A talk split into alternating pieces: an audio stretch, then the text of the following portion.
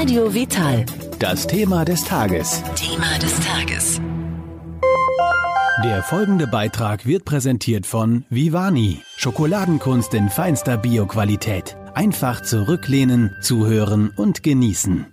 Am Mikrofon ist Michael Kiesewetter. Wir sprechen jetzt über Gesundheit mit heimischen Heilpflanzen, passend zu dem Buch von Sebastian Wiegel und Anne Wanicek mit 10 Heilkräutern 100 Beschwerden und Erkrankungen behandeln. Wir haben schon mal über das Buch gesprochen, aber heute wollen wir uns mal ein ganz bestimmtes Kraut raussuchen. Herzlich willkommen, Sebastian Wiegel.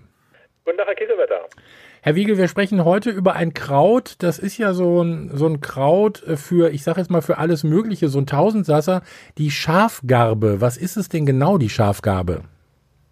Ja, das ist ein, ein Kraut, wo wir jetzt, wir Heilpflanzenkundigen, die Tage oder die letzten drei Jahre schon so ein bisschen drauf gucken. Wir kriegen ja, wer sich mit Heilpflanzen auskennt, ist ein ganz schönes Hobby. Leider kriegt man auch so diese Dürre mit der letzten Jahre. Und da fallen viele Heilpflanzen plötzlich weg. Andere hingegen kommen mit der Trockenheit sehr gut zurecht.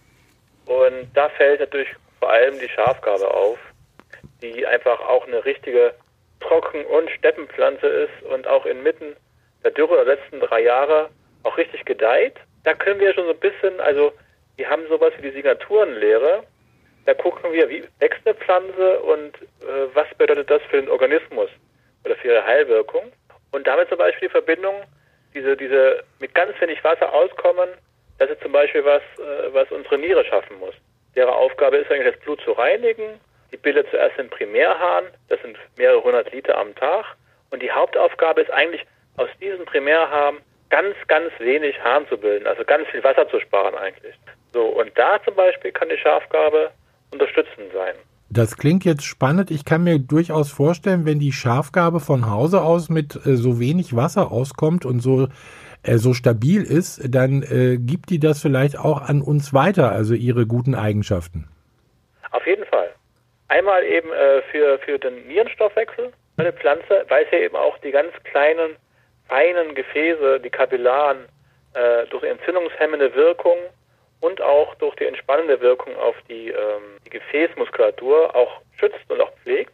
Und was ich auch spannend finde, ist gerade bei Schafgabe, in der letzten Zeit, jetzt auch gerade mit der Corona, da haben wir doch alle auch viel mit, mit dadurch mit Ängsten zu tun, aber auch mit, mit Ärger kommt da hoch und Wut und auch, äh, wir sind auch zornig, wenn die Welt nicht so läuft, wie wir das vorstellen oder wie unsere Filterblase aussieht in den sozialen Medien. Und die Schafgarbe ist eine Pflanze, die wir auch äh, einsetzen bei Ärger, bei Ängsten. Die wirkt eben nach der TCM gesehen entkrampfend auf Lebergalle, wo auch der Sitz des Zorns ist des Ärgers. Und äh, Ärger, also vor allem chronischer Ärger, ist auch ein großes Gesund Gesundheitsproblem.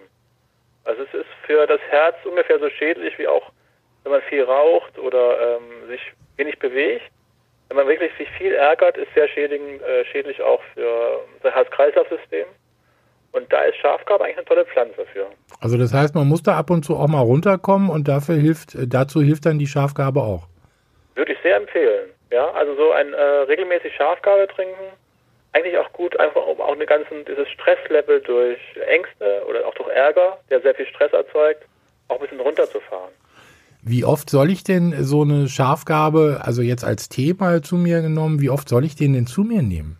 Also ich würde es empfehlen, äh, zwei bis dreimal am Tag und auch gerne mal kurmäßig probieren für mehrere Wochen, zum Beispiel äh, sechs Wochen, um zu gucken, wie die Schafgabe wirkt und ob sie wirkt und auch welche Beschwerden sich im Laufe dieser Zeit auch verändern oder verbessern, weil die Schafgabe auf so viele verschiedene Organsysteme wirkt, kann es wirklich sein, dass Beschwerden, die sich innerhalb dieser Zeit auch bessern können, die man schon länger mit sich rumträgt.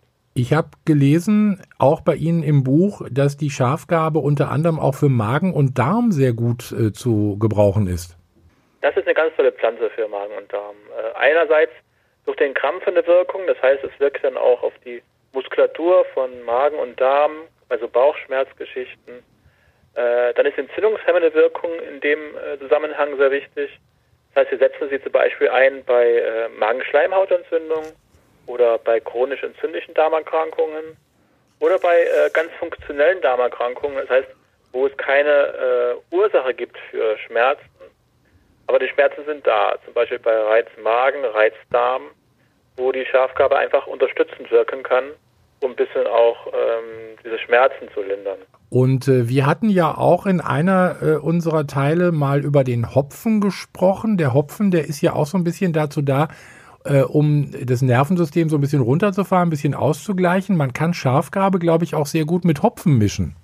Ja, das empfehlen wir auch so im Buch. Also wir empfehlen da auch so eine Tinktur, die jeder sich selbst herstellen kann mhm. oder kaufen kann, aus Schafgabe und Hopfen gemischt. Wir nennen die das, die, die hopfigen Beruhigungstropfen, im Hopfe und Schafgabe drin. Und beide gemeinsam wirken eben einerseits auf ähm, da, wo wir den Stress ganz schnell spüren, nämlich im Bauchraum. Wenn uns was auf die Leber schlägt oder auf den Bauch oder auf den Magen, da merken wir Stress ganz schnell. Aber beide wirken auch auf den Gehirnstoffwechsel. Einerseits der Hopfen, andererseits auch die Schafgabe. Da gibt es Farbstoffe, die gehen auf äh, Rezeptoren, die beruhigend wirken heißt deswegen, auch bei Ärger, Ängsten oder auch Stress kann das dann äh, beruhigend wirken. Wie stelle ich denn so eine Tinktur her? Das geht am besten aus getrockneten Kräutern. Äh, man nimmt, grob gesehen, nimmt man äh, ein Teil Kräuter und dann fünf Teile Alkohol. Einen sehr hohenprozentigen Alkohol. Wir, wir in, empfehlen mal 70-prozentigen. Den ja. kriegt man so als Ansatzspirituose zu kaufen. Dann lässt man das stehen, mehrere Wochen, schüttelt regelmäßig und dann zieht der Alkohol und auch die, äh, das Restwasser in diesem Alkohol ziehen die ganzen Inhaltsstoffe über diese Wochen in den Alkohol, dann wird es abgeseit und die Tinktur kann also verwendet werden und ist auch äh, mindestens zwei Jahre haltbar. Ah ja, also da kann nichts passieren. Und äh, wenn ich darauf keine Lust habe oder gar nicht weiß, wie es geht oder jetzt äh, aus welchen Gründen auch immer, dann haben Sie es gesagt, dann bekomme ich das zum Beispiel auch in der Apotheke schon fertig zu kaufen. Ja, und auch relativ günstig. Also Schafgabentinktur äh, kriegen Sie sehr, sehr günstig in der Apotheke. Hopfentinktur auch. Können Sie sich beide mischen lassen oder Sie kaufen das einzeln und mischen Sie selber. Und kann ich die dann so ähnlich benutzen? Ich sage jetzt mal wie diese berühmten Rescue-Tropfen? Das können Sie machen. Das empfehlen wir genauso auch im Buch. Ah ja. Das kann man sich in kleinen Fläschchen abfüllen und immer dabei haben. Ja. Und wenn man merkt, oh, das schlägt mir jetzt auf den Magen oder die Situation, die Situation bin ich jetzt gerade nicht gewachsen, das ist zu viel für mich, das kennt ja jeder aus dem Alltag oder aus dem Berufsleben, dann äh, sind diese Tropfen sehr gut, weil auch teilweise die Kombination, diese Hopfenwirkstoffe äh, sind teilweise schon zwei Minuten später im Gehirn nachweisbar. Das heißt, die Wirkung ist relativ schnell. Das geht dann wirklich schnell, muss ich sagen, ja. Wir haben ja, wenn wir Ihr Buch verfolgen, es geht ja um Heilpflanzen, die vor der Haustür wachsen. Wo bekomme ich denn die Schafgabe her, wenn ich das jetzt, wenn ich da jetzt selber auf die Suche gehen möchte? Naja, wie wir am Anfang schon gesagt haben, überall, wo es gerade im Moment sehr trocken ist, überall im Stadtgebiet. Ja. Wo sie äh, sammeln könnten, das ist im Prinzip alle äh, Wiesen, also die Schafkappe ist eine richtige Wiesen, früher auch eine Weidepflanze, mhm. äh, wo eigentlich ein bis zweimal gemäht wird im Jahr, auch in ähm, am Rand von Naturschutzgebieten. Im Naturschutzgebiet selber würde ich nicht sammeln, da ist eher verboten, aber am, am Rand so oder auf, ähm, wenn man Gegenden kennt, wo nicht gespritzt wird, oder biologische Land Landwirtschaft betrieben wird, ja. da kann man sammeln. Und beobachten kann man sie wirklich im ganzen Stadtgebiet. Auf dem Bordstein, an den Umlösenplätzen, in, Park, in Parks, Parkanlagen sehr viel. Wunderbar, dann haben wir das äh, sozusagen, wissen wir jetzt auch, wo wir die herbekommen und wo wir sie pflücken können. Sebastian Wiegel, vielen Dank für diese Informationen. Ein weiterer Teil äh, aus unserer Serie ist damit äh, abgeschlossen. Es ging um die Schafgabe und wir haben auch kurz den Hopfen angerissen. Vielen herzlichen Dank. Danke auch. Schönen Tag noch. Für Sie auch. Vielen Dank. Der Beitrag ist beendet. Der Schokoladengenuss geht weiter. Mit Vivani, der Schokolade aus deinem Bioladen.